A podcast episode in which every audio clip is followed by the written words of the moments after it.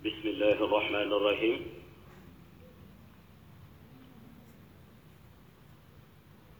الحمد لله رب العالمين.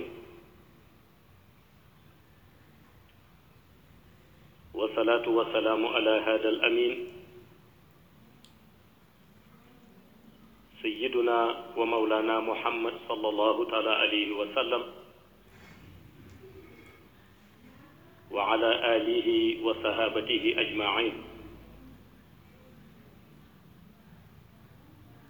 ورضي الله عن برزاق المختوم الغيب.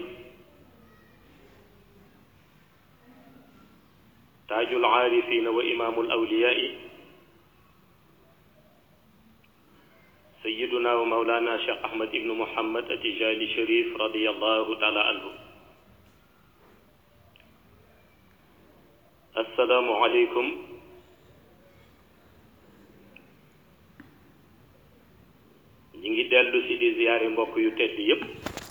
Nous adressons nos ziyaras à toutes ces nobles personnes qui nous écoutent, tout en vous honorant à cette heure bénie du vendredi.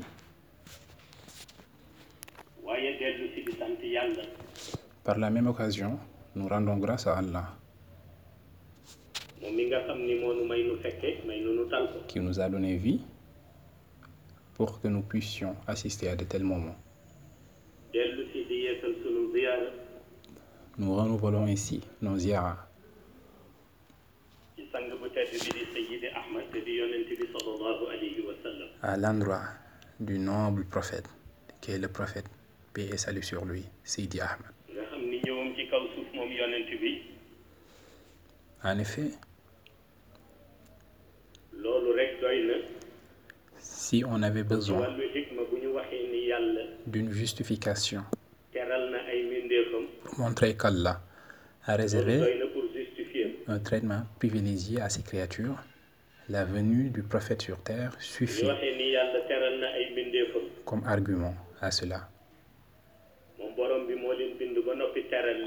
En effet, Allah subhanahu wa ta'ala bëggee wut a justification créé ñëwu yonent bi sallallahu alayhi wa sallam ci tous kaw les suuf. êtres et doy les na a pour gratifiés justification. d'un traitement de faveur privilégié par la venue ndax du borom bi prophète, wax laqad paix et salut sur jaakum lui, rasulun min anfusikum dans le monde shahada. azizun alayhi C'est ma pourquoi anittum Allah a dit harisun لقد alaykum جاءكم bil mu'minina رسول raufun rahim. من أنفسكم عزيز عليه ما عنتم حريص Wala عليكم tey indi bi mu indi بالمؤمنين yonent bi رؤوف رحيم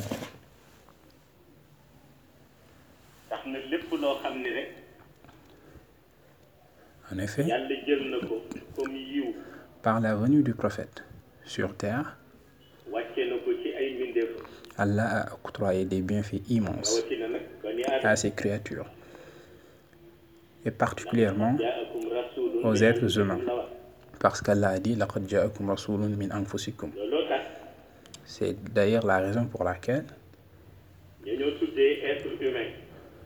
les êtres humains borom bi defal na leen ont reçu un bienfait ndax incommensurable borom bi de la part d'Allah subhanahu wa ta'ala. di leen ko fàttali moo tax mu wax wala xad karamna bani aadam C'est sûrement pour cette raison qu'Allah le leur rappelle en disant وَلَقَدْ كَرَّمْنَا بَنِي آدَمَ moo tax mu wax ko moo tax mu wax rek ni teral na doomu aadama C'est-à-dire que lui, waaye mu Allah, a réservé un traitement privilégié aux êtres humains. En effet, Allah a fait que le prophète soit la meilleure des créatures. Après cela, tous les univers, de même aussi que toutes les créatures et espèces compétissaient pour euh, l'arrivée et pour que le prophète soit un membre intégrant parmi eux. Pourtant, Allah a choisi les êtres humains et a fait du prophète paix salut sur lui un être humain. En effet, dans son organisation des choses, lorsqu'Allah choisit un être. Que tous les espaces intermédiaires, de même que tous les mondes, voulaient qu'il fasse partie d'eux, ou bien voulaient qu'il leur ressemble, Et qu'Allah a fait porter son choix sur euh, les êtres humains, les fils d'Adam. Ça. C'est le comble d'un traitement privilégié. Pour le reste, dans ses principes, Allah a dit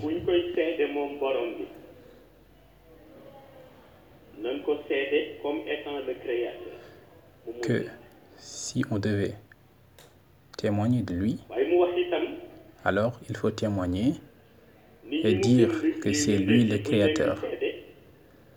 Et pour ce qui est de ces créatures, il faut juste témoigner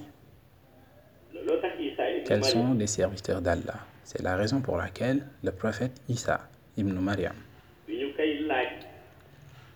lorsqu'il lui fut posé la question, à savoir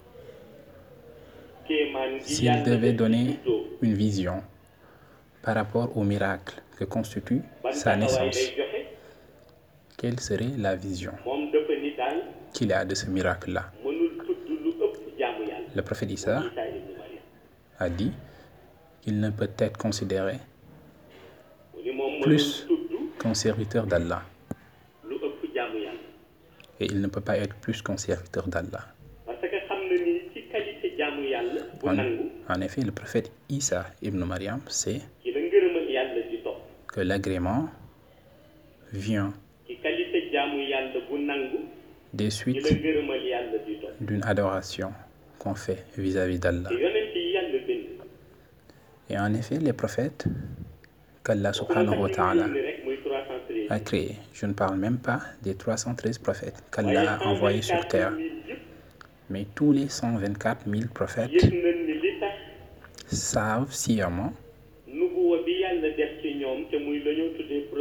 que la prophétie qu'Allah a insérée en eux,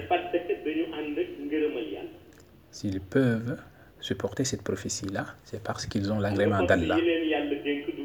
En effet, les postes qu'ils occupent ne sont pas le fruit de leur mérite, mais plutôt de la miséricorde d'Allah en eux. Parce qu'Allah ne choisit que ceux qui bénéficient de sa miséricorde. C'est ceux-là qu'Allah choisit Pour faire d'eux bëggee da ngay sabablu waaye bu la yàlla s'est yërëm rapproché.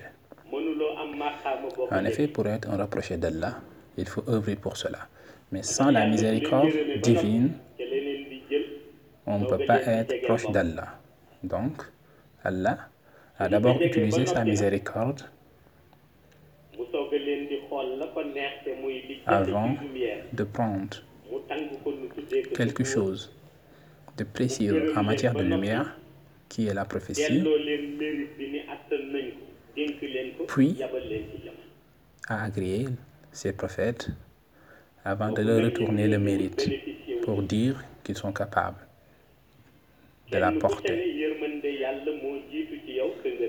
Et même ceux qui n'ont pas été envoyés ont d'abord reçu la miséricorde divine avant son agrément. C'est d'ailleurs la raison pour laquelle on dit que c'est par une adoration acceptée et agréée par Allah qu'on peut être sur le droit chemin.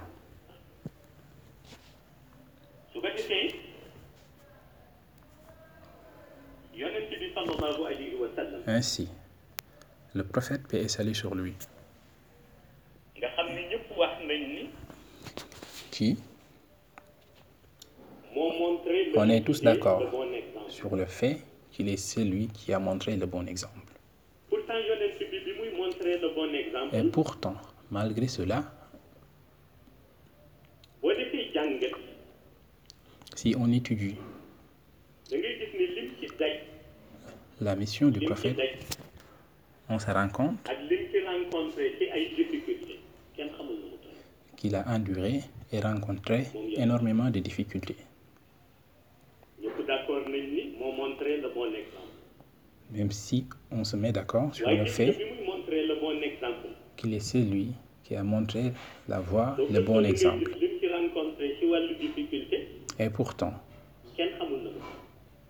pour cela, il a dû endurer tellement de difficultés.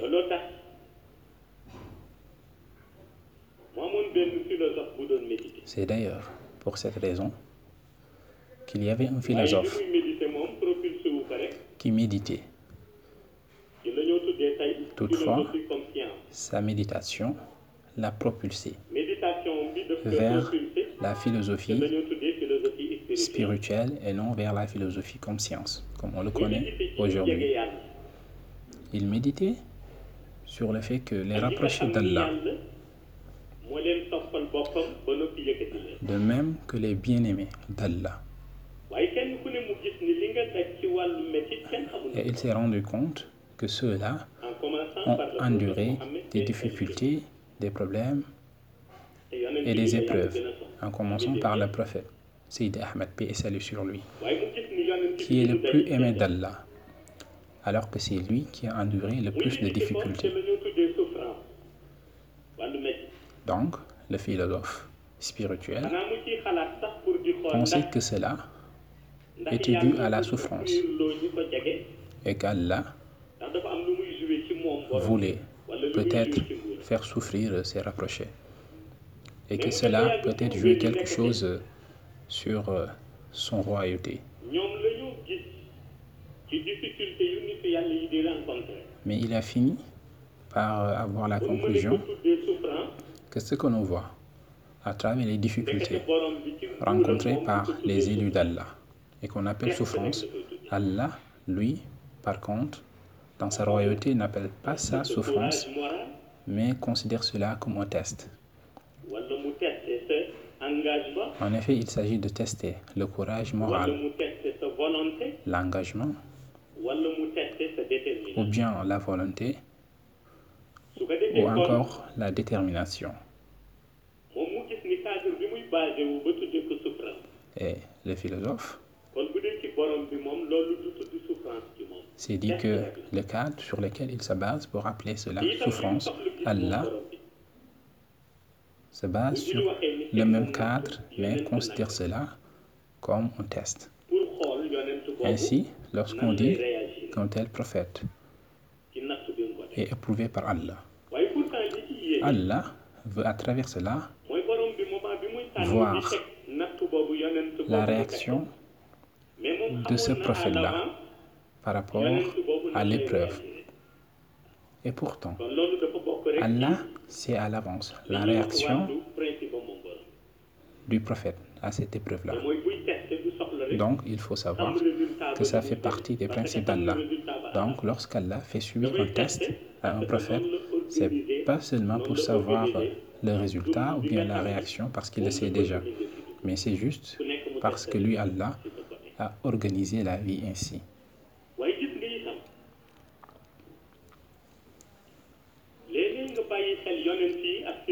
Ainsi, parfois, on peut penser ou méditer sur les prophètes et leur vie, de même que les tests qu'Allah leur fait subir, et oublier qu'Allah peut en faire de même avec quelqu'un qui n'est pas un prophète et qui n'est peut-être même pas un saint, et qu'Allah fait faire à ce musulman-là le même test qu'il a fait faire à peut-être un prophète. Si la personne est consciente de cela, alors elle sera sauvée. Sinon, la personne risque de tomber dans l'erreur et de trébucher. Parfois, Allah peut octroyer de l'argent à un individu, alors que ce n'est pas quelque chose que la personne doit considérer comme une propriété exclusive et personnelle.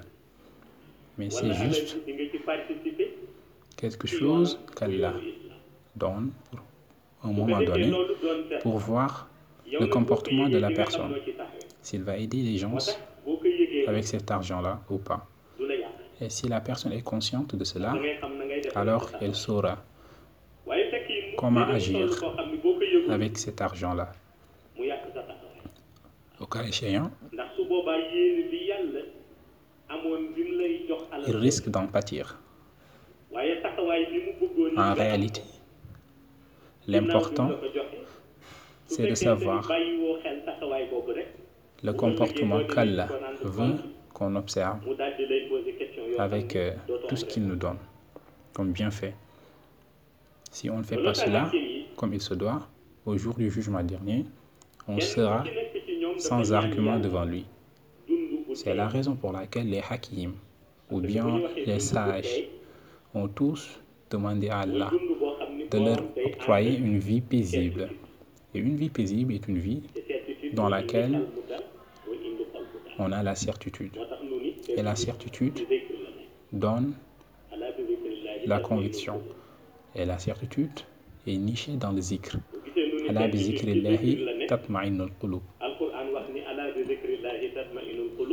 Comme le dit le Coran. C'est parce que la certitude permet d'avoir un esprit et un cœur apaisé. C'est d'ailleurs pour ces raisons-là que les aînés vertueux,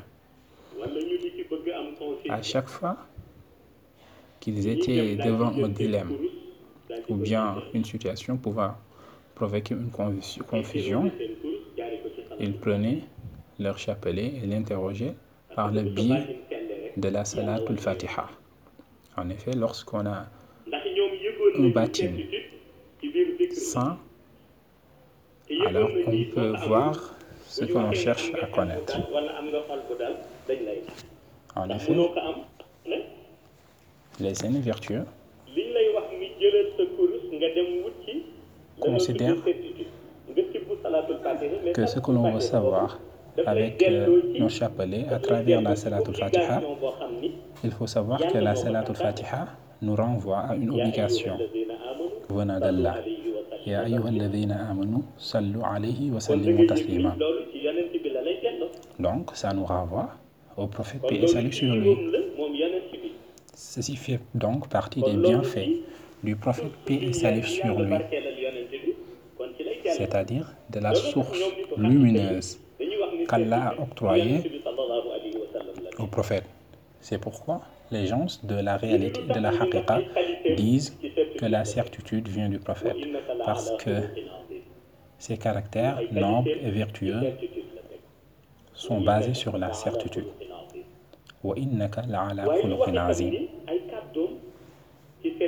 De même que ses paroles reposent sur la certitude.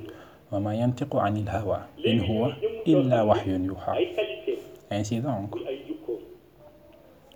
une créature dont ses caractères sont basés sur la certitude et que ses paroles reposent aussi sur la certitude.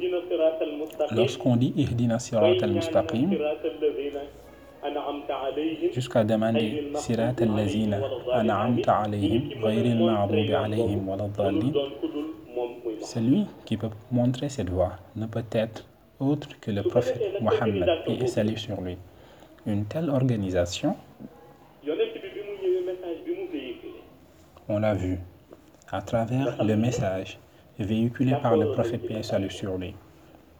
En effet, tout le monde a été d'accord sur le message que le prophète salut sur lui a véhiculé, un message que les musulmans ont accepté, mais aussi que les mécréants ont d'abord rejeté, mais ont fini par accepter. quand ils, sont, ils ont su, quand ils ont été conscients du fait qu'ils n'avaient plus déçu. En effet, ce message était basé sur la paix, et la cohésion et l'entente sociale. En effet, cette paix-là, vers laquelle l'islam appelle, veut dire que tout ce qui n'appartient pas à la personne, la personne doit faire preuve d'impartialité et de neutralité envers cela. et ne pas causer du tort aux autres. Ça, c'est la paix vers laquelle appelle l'islam. Pour ce qui est de la cohésion et de l'entente sociale, c'est le fait d'essayer de vivre ensemble et que chacun connaisse c'est quoi sa priorité, que le musulman sache c'est quoi sa priorité, mais aussi que le non-musulman, même s'il ne veut pas adhérer à l'islam, qu'il sache ce qui appartient à l'islam et qu'il ne transgresse pas sur ça. Et ces messages-là, les musulmans l'ont accepté en raison de la croyance qu'il avait, de la foi au prophète. De même que les mécréants, qui l'ont accepté parce qu'ils étaient obligés. En effet, tout ce que le prophète a enduré, le fait qu'il dut quitter la Mecque, même si c'était sous l'ordre d'Allah, et qu'il s'est rendu à Médine, où il a constitué son armée et est revenu à la Mecque. Le jour de son retour à la Mecque, ceux qui l'avaient forcé à quitter la Mecque, lorsqu'ils ont vu le prophète paix salut sur lui, avec euh, les troupes de soldats qui venaient avec lui, ils ont pensé qu'il venait pour se venger.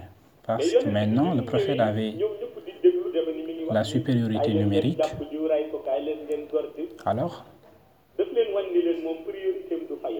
vu qu'ils pensaient, eux les mécréants, que le prophète allait se venger, le prophète leur a montré que sa priorité n'est pas la vengeance, mais plutôt de faire passer le message et les conditions d'Allah subhanahu wa ta'ala. Et pour le reste, le prophète a dit que quiconque pense qu'il est de retour pour se venger, que ceux qui pensent cela est à l'esprit de choses. Il appelle à la paix, mais aussi à la cohésion et l'entente sociale, à laquelle il appelle les musulmans. C'est ce jour-là que les mécréants ont accepté le message de cohésion et d'entente sociale. Et même s'ils ne font pas partie de l'islam, qu'ils laissent tout ce qui concerne l'islam avec les musulmans.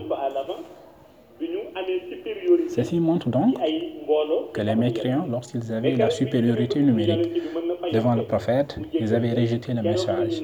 Mais lorsqu'ils ont vu que le prophète avait cette supériorité numérique, ils ont dû accepter le message. Et le prophète a fait preuve de pardon. Et ça, c'est l'essence d'une mission. Comme l'a enseigné le prophète, paix salut sur lui. En effet, l'essence d'une mission, pour le missionnaire, de même que les compagnons qui sont avec lui, c'est de savoir leur priorité. En effet, quiconque ne connaît pas sa priorité dans une mission, même s'il atteint un certain degré, finira tôt ou tard par tomber dans l'erreur. Ça, c'est valable pour quiconque a une mission ou quiconque est compagnon d'un missionnaire. Il va être en retard sur sa mission s'il ne connaît pas cela. Parce que si on ne connaît pas cela, on risque d'être dans la vengeance. Et c'est ce que le prophète voulait tout à coup et coûte que coûte éviter. Atteindre un certain niveau et se mettre à se venger des autres. En effet, à sa venue, le prophète a su que les mécréants n'avaient qu'un seul piège. Le seul piège qu'ils avaient, c'est de pousser le prophète, au lieu de se focaliser sur l'islam, mais de se focaliser sur la vengeance. Alors que le prophète a su cela, et il leur a dit, par sagesse, que ce n'est pas aujourd'hui qu'Allah a enlevé de tout ce qui peut amener à la vengeance ou aux mauvaises actions de mon cœur. En effet, le prophète a dit que même s'il venait avec plus d'un million de personnes, le message restait le même. Ce à quoi appelle l'islam, c'est à la paix. Et que les musulmans ne vont pas faire du mal ou nuire aux autres si on ne leur nuit pas. Le message, c'est la cohésion et le vivre ensemble. Que les musulmans s'organisent de même que les autres. Mais que ce qu'organisent les mécréants n'entrave en rien l'islam. Et pour les musulmans, tout ce qu'Allah a ordonné et dont ils peuvent vivre comme le commerce et la vie sociale, ne vont rien faire dans le sens de nuire aux non-croyants. Donc tout ce qui attendait la vengeance ce jour-là ont été impressionnés par la teneur des propos du prophète. Et si tout cela a constitué le socle de l'islam? En effet, il faut le dire. Maulay Cheikh Tijani affirme que lorsqu'Allah a dit Inna l'islam, c'est à partir de là qu'on a pu sentir la solidité des socles sur lesquels l'islam repose. En effet, Allah dit que la religion qu'il reconnaît et qu'il accepte est la religion islamique. Alors qu'on sait que tous qu'on peut accepter, ou tout ce dont on peut faire partie et qu'Allah rejette, on risque de perdre. Et que si Allah affirme que la religion islamique est sienne, alors les socles de la religion se solidifient. C'est ainsi que le prophète a passé son message et son discours a montré aux musulmans les comportements qu'il faut avoir pour être sur le droit chemin, parce que c'était le plus difficile. C'est d'ailleurs la raison pour laquelle, lorsque les musulmans ont adhéré à l'islam, le prophète leur a montré ce chemin-là. Ainsi, par exemple, le jour où Omar est venu avec son sabre, alors que tout le monde pensait qu'il venait pour se battre, et que le prophète lui a enseigné le shahada, la première chose que Omar a dit au prophète, c'est qu'il regrettait ce qu'il faisait, mais aussi son ignorance de la vérité. En effet, Omar accorde une importance capitale à la vérité. Il n'avait pas dit